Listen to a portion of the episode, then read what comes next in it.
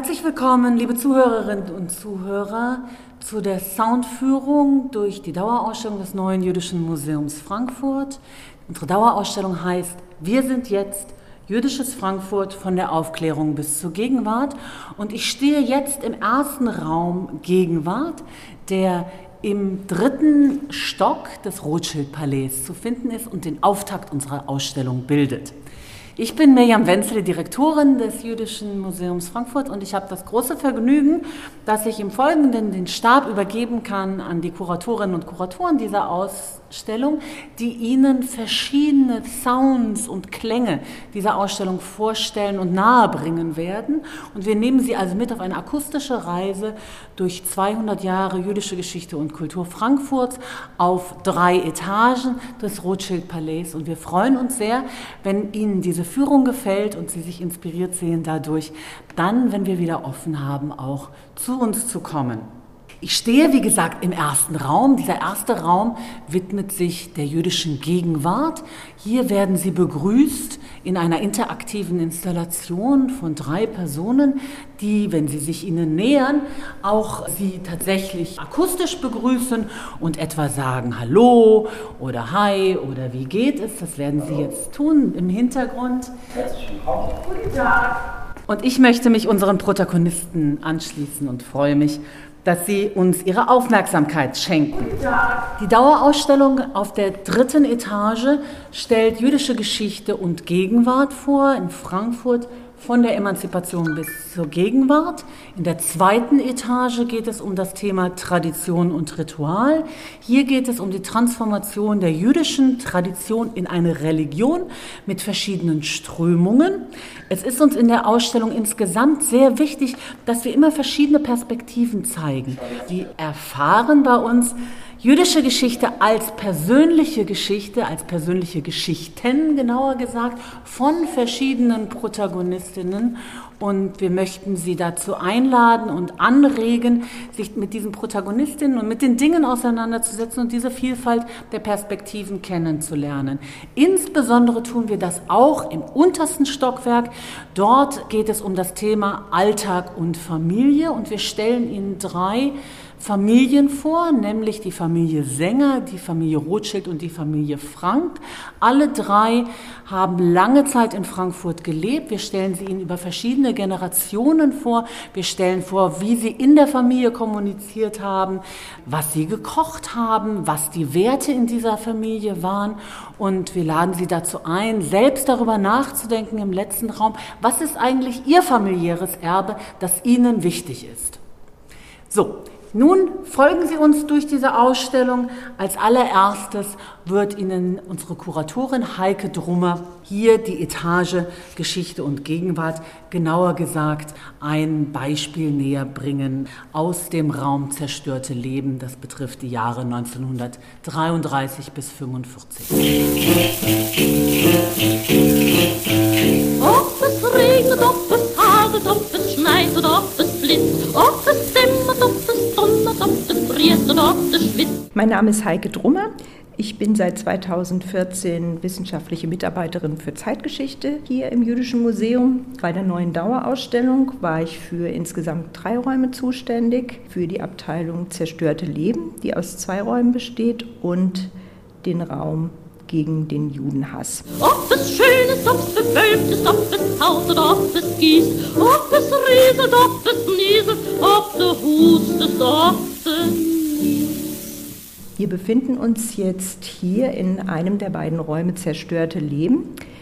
Dies ist der Raum, an dem wir zeigen möchten, wie die Ausgrenzung von 1933 bis 1945 sich vor allen Dingen auf der rechtlichen Ebene zugespitzt hat. Es ist ja sehr schwer, die Shoah auszustellen und wir sind kein Museum, was Tätergeschichte schreibt.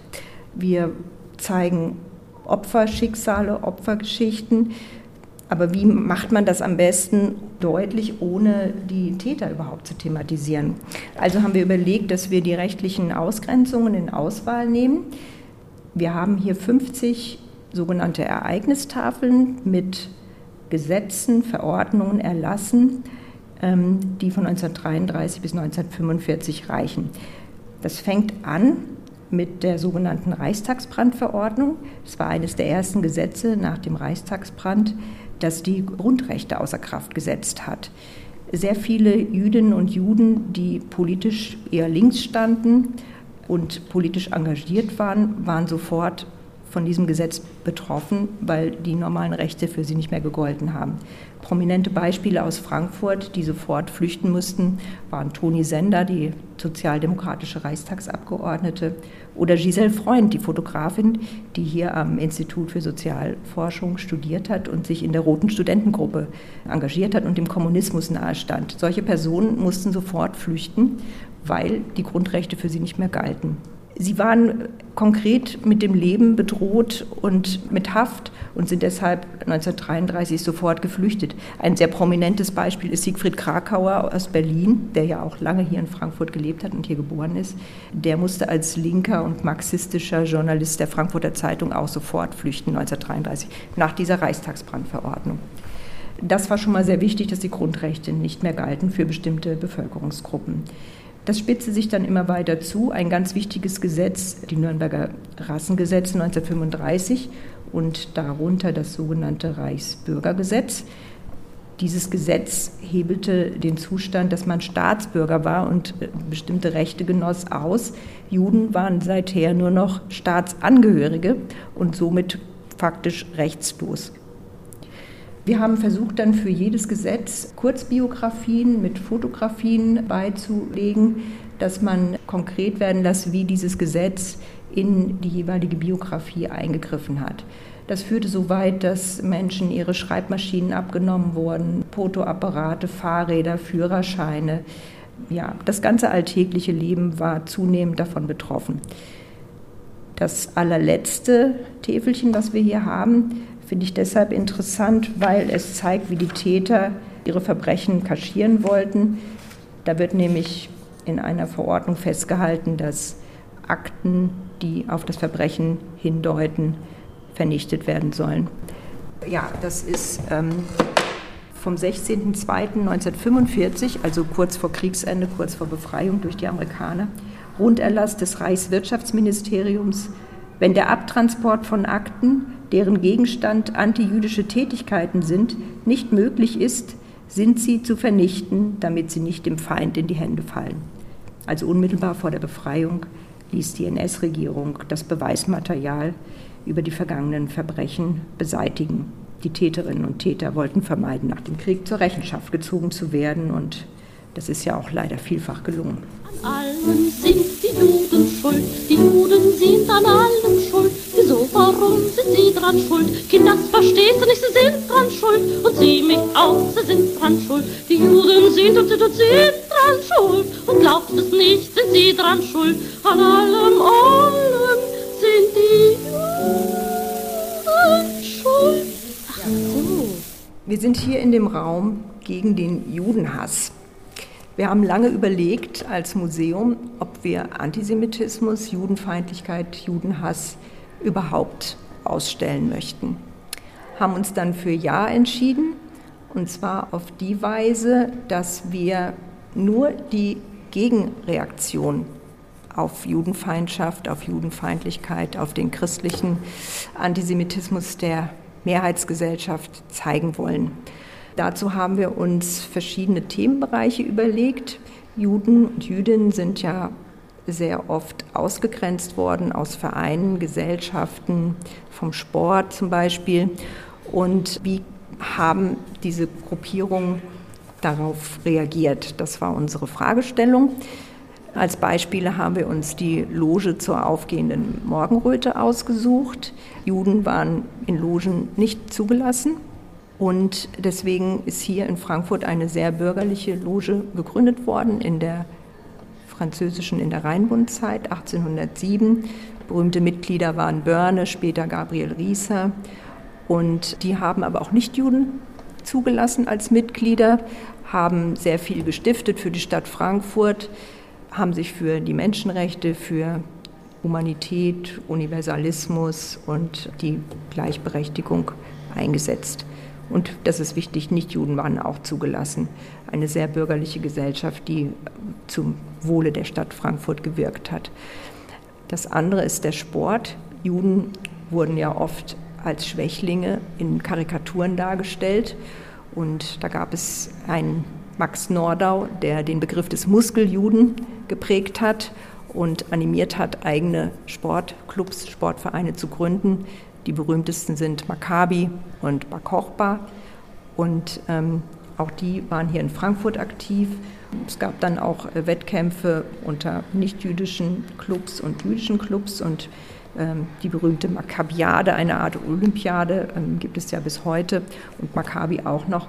Bis 1933 waren diese Clubs sehr erfolgreich und es war halt eine Möglichkeit, Sport auf allen Bereichen zu treiben und nicht sich in nicht-jüdischen Sportclubs auch demütigen zu lassen oder lächerlich machen zu lassen.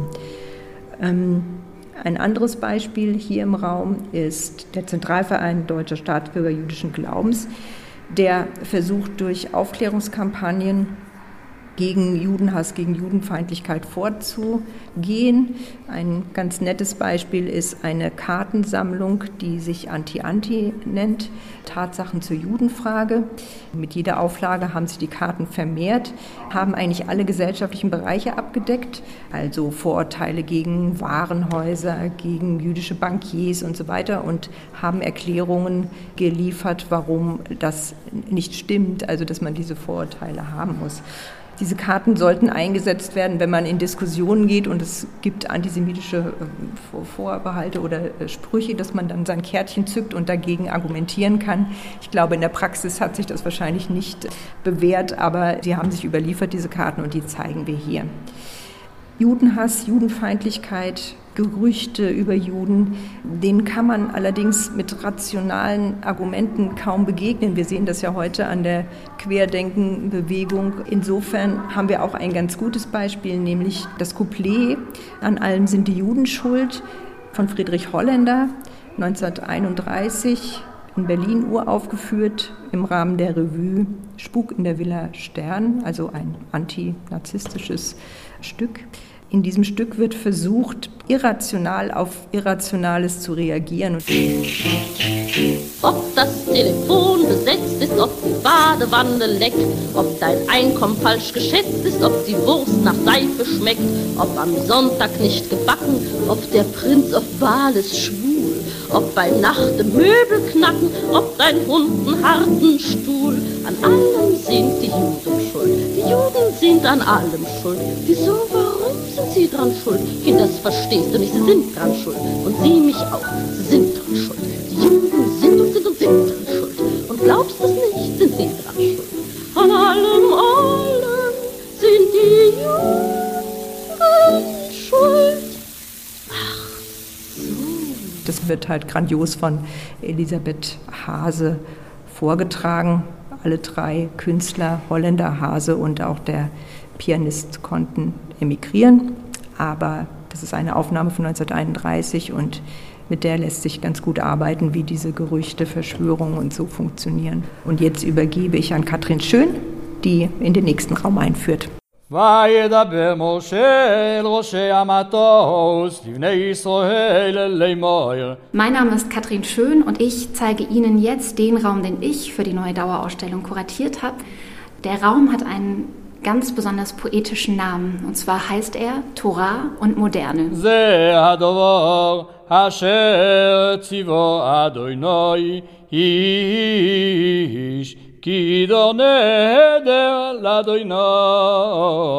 Der Raum befindet sich in der zweiten Etage der neuen Dauerausstellung im wunderschönen restaurierten Rothschild-Palais. Die Etage widmet sich Tradition und Ritual im Judentum und mein Raum ist der Raum, der die Etage inhaltlich aufschließt. Denn es geht hier auch um religiöse Vielfalt und deren Entstehung hier in Frankfurt im 19. Jahrhundert. יסגדל ויסגדש שמי רבו. בעולמו דברכי חוסי וימלך מלכוסי, בחיי חון וביום חון ובחיי דכל בייס ישראל, בעגולו זמן קוריף, אמרו אמן. Wir gehen rein in diesen Raum und man merkt, die Akustik verändert sich. Das allererste, das man sieht, sind zwei auf den ersten Blick cleane, weiße Synagogenmodelle.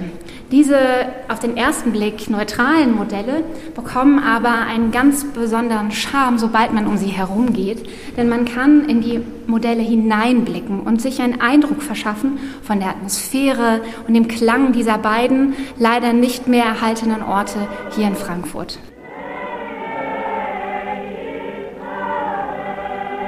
Das sind Modelle von zwei Synagogen, die hier in Frankfurt Mitte des 19. Jahrhunderts entstanden.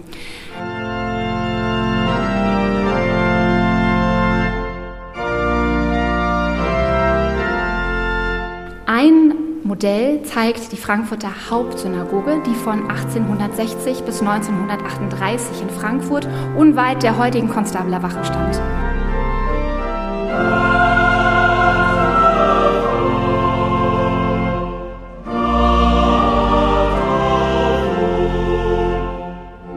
Zweite Synagoge, das zweite Modell, zeigt die Synagoge der israelitischen Religionsgesellschaft. Die israelitische Religionsgesellschaft, die gründete sich 1850, weil sie mit den Reformen der liberalen Hauptgemeinde in Frankfurt nicht einverstanden war.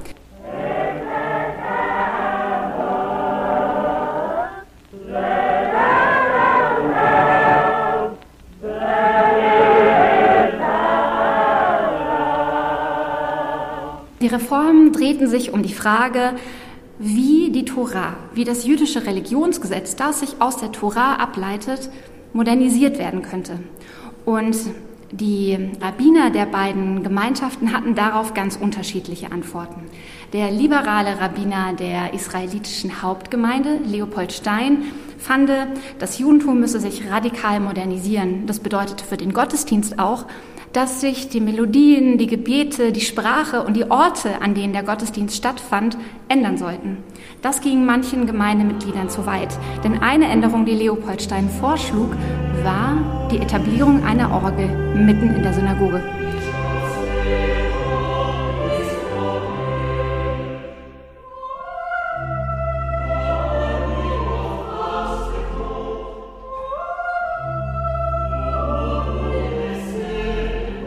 Samson Raphael Hirsch war im Grunde sein Gegenspieler. Er gründete auf Initiative der sogenannten israelitischen Religionsgesellschaft eine zweite kleine Gemeinschaft, die zwar auch moderne Ideen verfolgte und eingesehen hatte, dass sich das Judentum verändern sollte, aber sie wollten eine gemäßigte Art der Reform und sagte, dass die Torah Hand in Hand mit den weltlichen Wissenschaften gehen sollte, aber nicht von ihnen ausgehobelt werden sollte.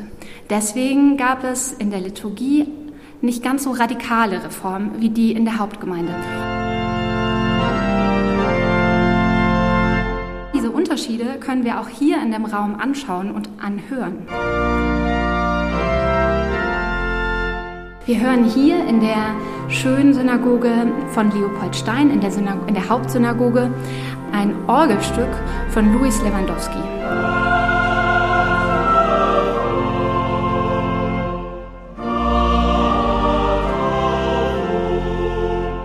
Louis Lewandowski war ein deutsch-jüdischer Komponist, dessen Ausbildung zum Teil auch in Berlin ähm, an der Akademie der Künste stattfand. Und das Besondere an seiner an seiner Musik ist, dass er sich von der klassischen Musik und den Zeitgenossen ähm, der klassischen Musik, also Felix Mendelssohn Bartholdy, inspirieren ließ. Und diese Inspiration floss auch in die Stücke, die er für Synagogen entwickelte, mit ein. Das heißt, wir hören einerseits Instrumente, wir hören Chorgesang, sowohl von Männern als auch von Frauen. Instrumente und singende Frauen waren für orthodoxe Gemeinden im 19. Jahrhundert aber ein absolutes No-Go. Stattdessen entschied man sich zwar auch für Chorgesang, aber nur Chorgesang von Männern und jungen Knaben und man verzichtete auf den Einsatz von Instrumenten und erst recht von dem Einsatz der Orgel. Die wurde nämlich als typisch christliches Instrument interpretiert und so ein Instrument hatte gemäß der ERG nichts in einer Synagoge zu suchen.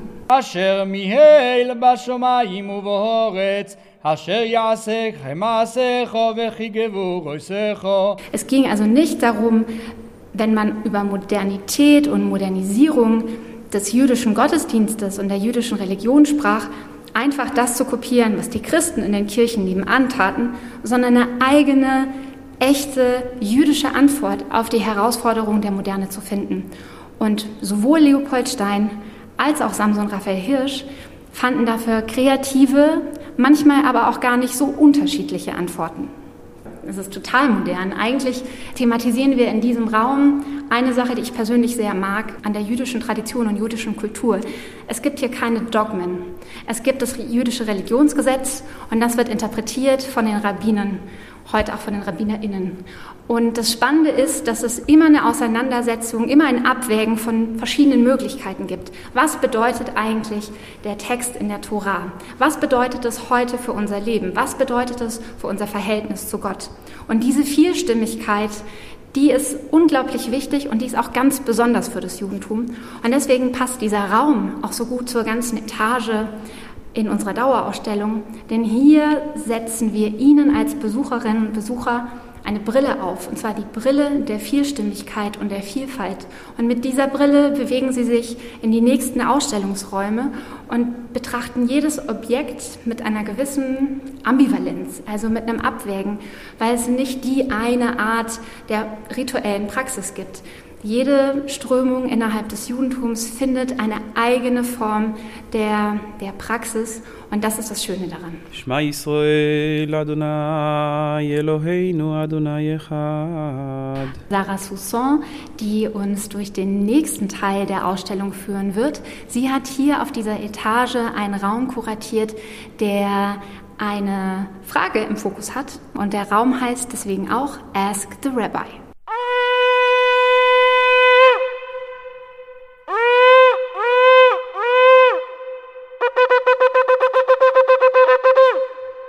Ich bin Sarah Soussan, ich bin Kuratorin hier im Jüdischen Museum Frankfurt für die jüdischen Gegenwartskulturen und fühle mich hier in dieser Station von Ritual und Tradition sehr zu Hause, sehr behütet und freue mich da ein bisschen was sagen zu können.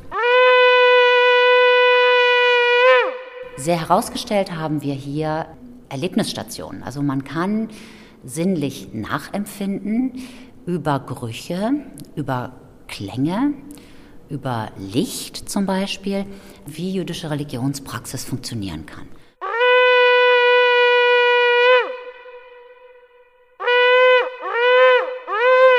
Und so sind wir jetzt eigentlich auch schon im Thema der Klänge. Wir haben hier eine Hörstation, wo man einen kleinen Kopfhörer nehmen kann, eine kleine Hörmuschel, die man sich ans Ohr hält und kann hier Töne hören eines Schofars.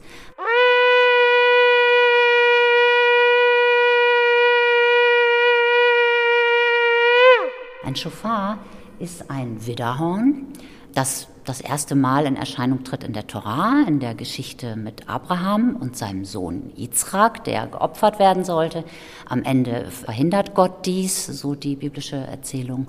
Und stattdessen wird ein Widder geopfert, der sich im Strauch verfangen hatte. Später wurde ein Schofar genutzt im Tempeldienst, also er wurde geblasen, getutet, es gibt einen Ton, um verschiedene Dinge anzuzeigen oder verschiedene Dinge zu praktizieren. Heute ist vom Schofar übrig geblieben, dass er zu Rosh Hashanah, zum jüdischen Neujahrsfest, geblasen wird. Man sagt, an Rosh Hashanah sollen insgesamt 100 Töne erzeugt werden. Es gibt unterschiedliche Längen. Es gibt einen sehr langen Ton, es gibt drei unterbrochene Töne, die eben unterschiedliche Dinge, Bedeutungen damals hatten. Und hier wurde eine Aufnahme für uns gemacht mit einem Widderhorn. Das ist ein relativ heller Klang. Und einem Antilopenhorn. Ein, eine Antilope hat natürlich ein viel längeres Horn. Hier an dieser Hörstation kann man eben beides anhören und die Sattigkeit des Klangs nachvollziehen.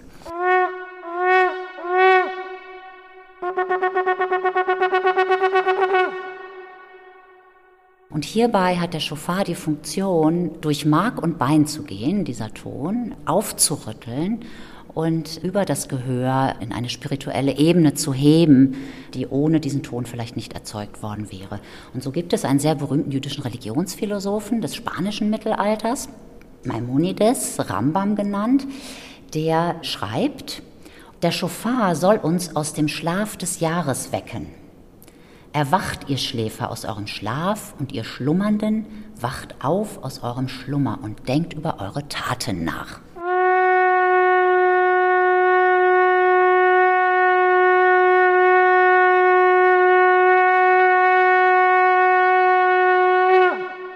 Das ist die Funktion des Schofar. שמע ישראל אדוני אלוהינו אדוני אחד. Religiöse Fragen, religiös-ethische Fragen haben natürlich auch eine starke Komponente in der Gegenwart. So werden bestimmte Praktiken immer wieder neu interpretiert. Es wird neu gefragt, wie soll ich dieses und jenes denn machen? Beispiel, seit Erfindung der Geschirrspülmaschine, kann man die jetzt für milchiges und fleischiges Geschirr gleichzeitig benutzen oder braucht man zwei Spülmaschinen? Derartige Fragen beantworten Gelehrte.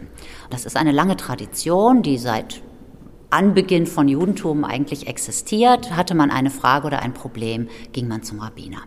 In der Gegenwart ist es noch ganz genau so. Man kann Rabbiner oder im liberalen Judentum Rabbinerinnen befragen. Was soll ich machen? Mir ist ein Stück Käse in meinen Hühnersuppentopf gefallen. Ist der Topf jetzt weiterhin koscher oder muss ich ihn entsorgen? Solche Fragen. Aber nicht nur. Es geht auch um ethische Fragestellungen. Wann beginnt denn das Leben?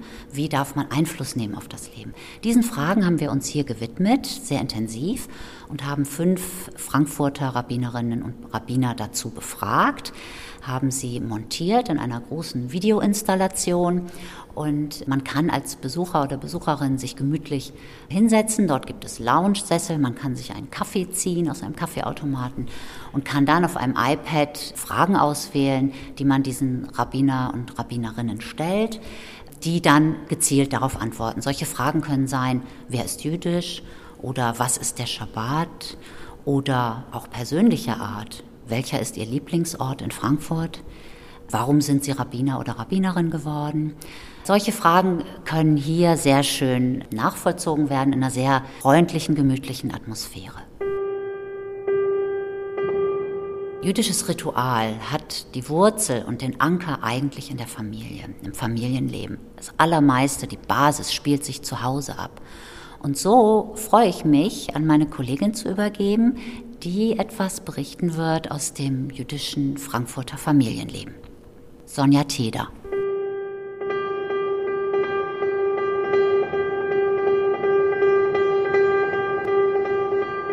Ich heiße Sonja Teder und arbeite am Jüdischen Museum.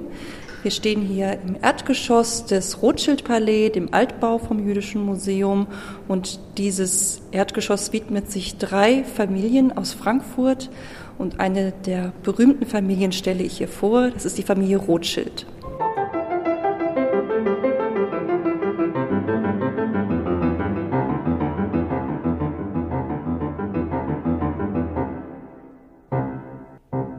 Hier erzählen wir sowohl die Familiengeschichte als auch die Firmengeschichte, die in Frankfurt ihren Anfang nahm, dann europaweit expandierte und in Teilen bis heute noch existiert. Aber unsere Geschichte endet tatsächlich dann 1901, als das Frankfurter Bankhaus schließt nach dem Tod des letzten Bankdirektors. Wenn man die Abteilung betritt, dann steht man erstmal vor einem großen Tisch mit vielen goldeingefärbten Papercraft-Modellen. Dahinter ist eine große Wand, an die Schatten geworfen werden, die sich plötzlich zu animierten Bildern bewegen. Und jedes Bild, jedes Modell auf dem Tisch erläutert so einen Aspekt, den man mit dem Namen Rothschild verbindet, ein Aspekt, der bekannt ist, vielleicht aber auch unbekannt ist. So geht es zum einen um ein Schloss, denn wir wissen, dass die Familie in Europa Schlösser gebaut und gekauft hat. Wir sehen aber auch eine Taube, die für die Brieftauben steht, die die Familie gerade in der ersten Hälfte des 19. Jahrhunderts als wichtige Postboten verwendet hat. Wir haben auch eine Musiknote, um zu zeigen, dass die Rothschilds die Künste gefördert haben. Viele berühmte Komponisten, Berlioz, Rossini.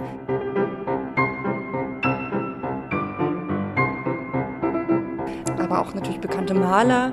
Und so geht es dann weiter. Der ganze Tisch ist voll mit verschiedenen Aspekten, um den BesucherInnen einen ersten Einblick, ein erstes Feeling für den Raum zu bekommen, eine fantastische Reise anzutreten.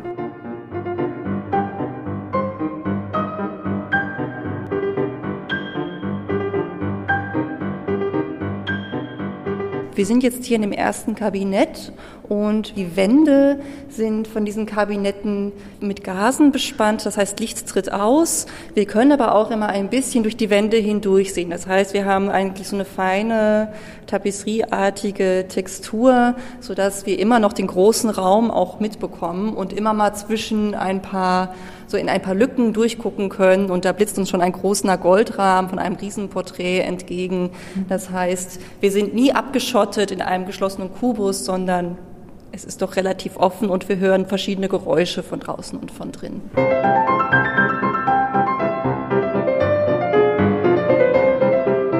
Und das dritte Standbein ist der Weg in die Industrialisierung.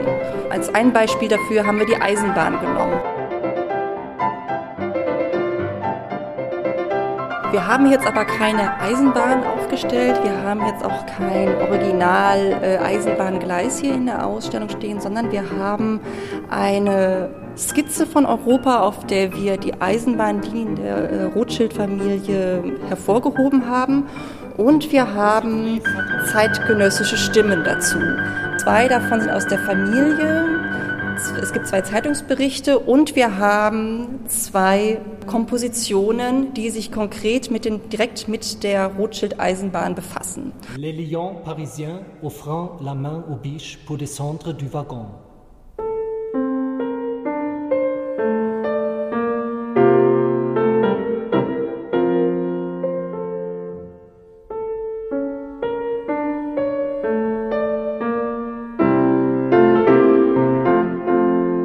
Es wird darüber gesagt, dass es ein kleines Rachestück ist, denn es hätte ihm wohl überhaupt nicht gefallen. Gleichzeitig hat er aber seiner Freundin Olympia geschrieben, dass es ganz toll wäre, so eine schnelle Fahrt hinter sich zu haben. Später wiederum wollte er wohl nie in irgendeiner Form mit Eisenbahndarstellungen oder Eisenbahnfahrten in Verbindung gebracht werden.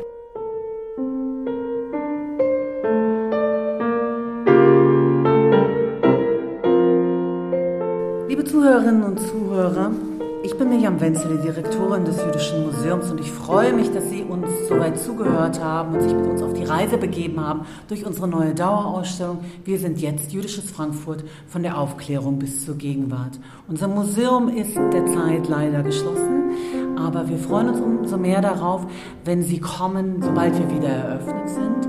Wir verstehen uns als ein Museum ohne Mauern und wir tragen deswegen jetzt hier dieses Museum zu Ihnen nach Hause über seine Klänge. Und wenn wir wieder geöffnet haben, dann empfangen wir Sie äh, ganz herzlich etwa in dem Michikuscheren Deli im Eingangsbereich oder in unserer öffentlich zugänglichen Bibliothek mit Kinder- und Jugendliteratur, wo Sie herzlich eingeladen sind, als Familie herzukommen, aber gerne auch als Forschender.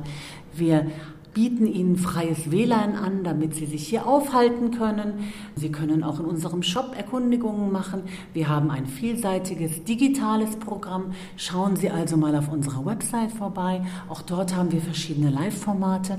Und wenn wir wieder auf sind, dann stehen wir hier mit großen Armen, heißen Sie willkommen und freuen uns, wenn Sie da sind.